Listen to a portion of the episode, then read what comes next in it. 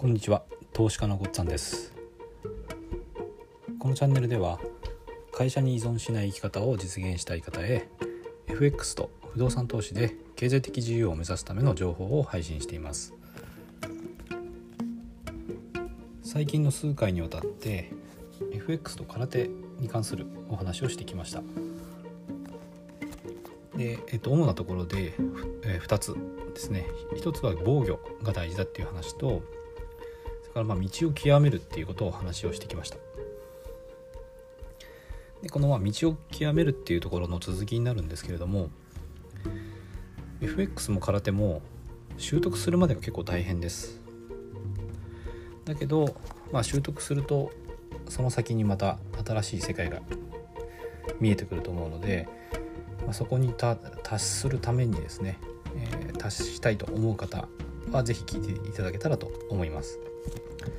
でまず空手の例からちょっと話そうと思うんですけども習得するのはやっぱ難しいんですね。で、まあ、どんな過程を経ていくかっていうと基本の技の練習ですねまず。で基本の技、まあ、突きとか蹴りとか立ち方とかあとは受け技ですね下段払いとか受けの技の練習をしてそれが身についたら次今度型の練習をします。で型の練習をしてある程度その、まあ、移動しながら技を出すとか戦いのこの心ですね。そういうのを作っていってでそこから今度組手の練習に入っていくと。で組手の方も組手の、まあ、基本みたいなのがあるんですよね。基本技っていうのは、まあ、あのその場に立ってその場で、えー、その場に立った状態で技を練習するんですけど組手っていうのは相手が動くし自分も動かなきゃいけないので、まあ、動きながら技を出せるための、まあ、今度基本の練習っていうのをやっていきますでそれがある程度できてきてから今度組手の練習をするっていうような段階を追って、まあ、修練を積んでいくっていう必要があるんですね。でまあこれだけをやって順番にやっていけば実力がこう直線的に伸びていくんだったら簡単なんですけども実際はそうはいかなくてある程度までは練習をしていくとあの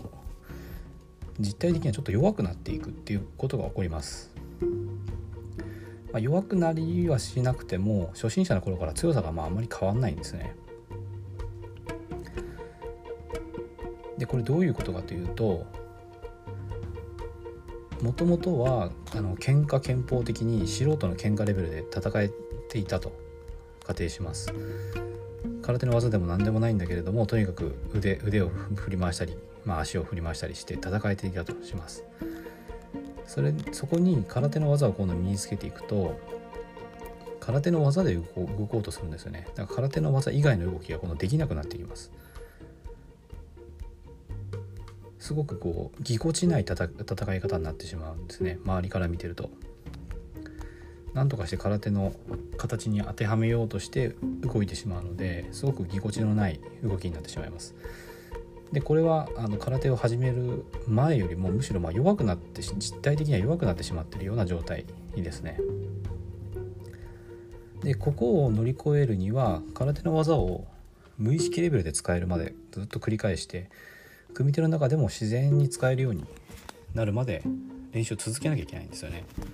だからここの段階を乗り越えられずにやめてしまうとまああんまり意味がなかったってことになってしまいます努力と実力がま比例しないんですよね。これはあのいろんな分野で言われることだと思います。成長曲線とか言いますよね。自分が積み上げた努力と成長の度合いっていうのは比例しない。最初はずっと低くこう地を這うような感じでいってあるところまで来ると、まあ、急に伸びるっていうそういうことが起こります。で FX でもやっぱり同じようなことが起こります。本で FX の基本を勉強したとしてもそれだけでトレードで勝てるわけじゃないんですよね。FX の場合は不規則なこう動きをするチャートを見て本当にこの生ものの相場と向き合った時に自分が学んだトレードルールらしきものですね。トレトレードルールらしきもの。最初のうちはもうらしきものです。これを相場に当てはめようとしてしまうんですね。でそうするとあの正しく正しいトレードルール通りできてないので勝率もやっぱり悪かったりするんですね。で確率論的なものなので時にはやっぱ連敗もしちゃうんですよね。まあ、正しくトレードできてても連敗はすることもあります。でえっ、ー、とそれがまあ腕が悪いもんだから、まあ、勝率もそんな高くないのでやっぱり連敗って結構あるわけですよね、まあ、もちろん勝つ時もあるあるんですけど負ける時もあって連敗も出ると。で連敗とかした時にあやっぱりこのノウハウダメなんじゃないかっていうふうに思ってしまうんですね。でそうするとノウハウのせいにしてしまって別のノウハウにまた手を出してちょっとやってみようっていうことを繰り返してしまいます。やっぱりまあ空手と同じなんですけど FX でもですね一つのノウハウをやっぱり完璧に理解して身につける。その通りできるようになるまではやるってことが必要です。分かったつもりっていうレベルでいてはもう圧倒的に不足しているのでダメですよね、まあ、空手の技と同じで本当に無意識レベルでその技を使える。だから FX で言えばそのトレードルールを無意識レベルで使える状態ですね。相場と向き合えばそのトレードルールが出てくる。そういう状態まで仕上げる必要があります、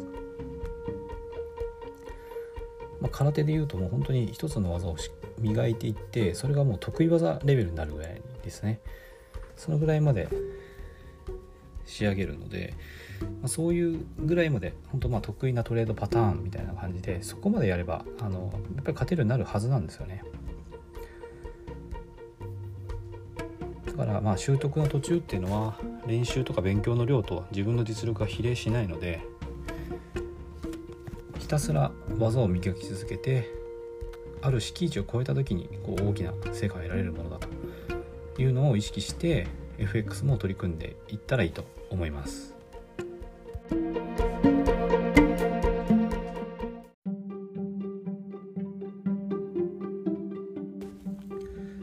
も最後まで聞いていただいてどうもありがとうございます。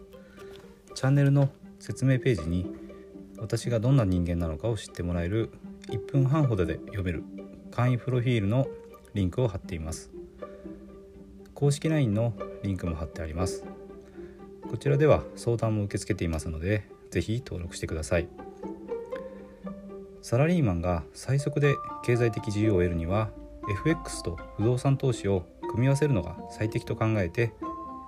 投資を行っています。簡単に説明すると FX で少額の資金から複利の力で増やしていきある程度の資金ができたらその資金を使って不動産を良い条件で購入していくという作戦です。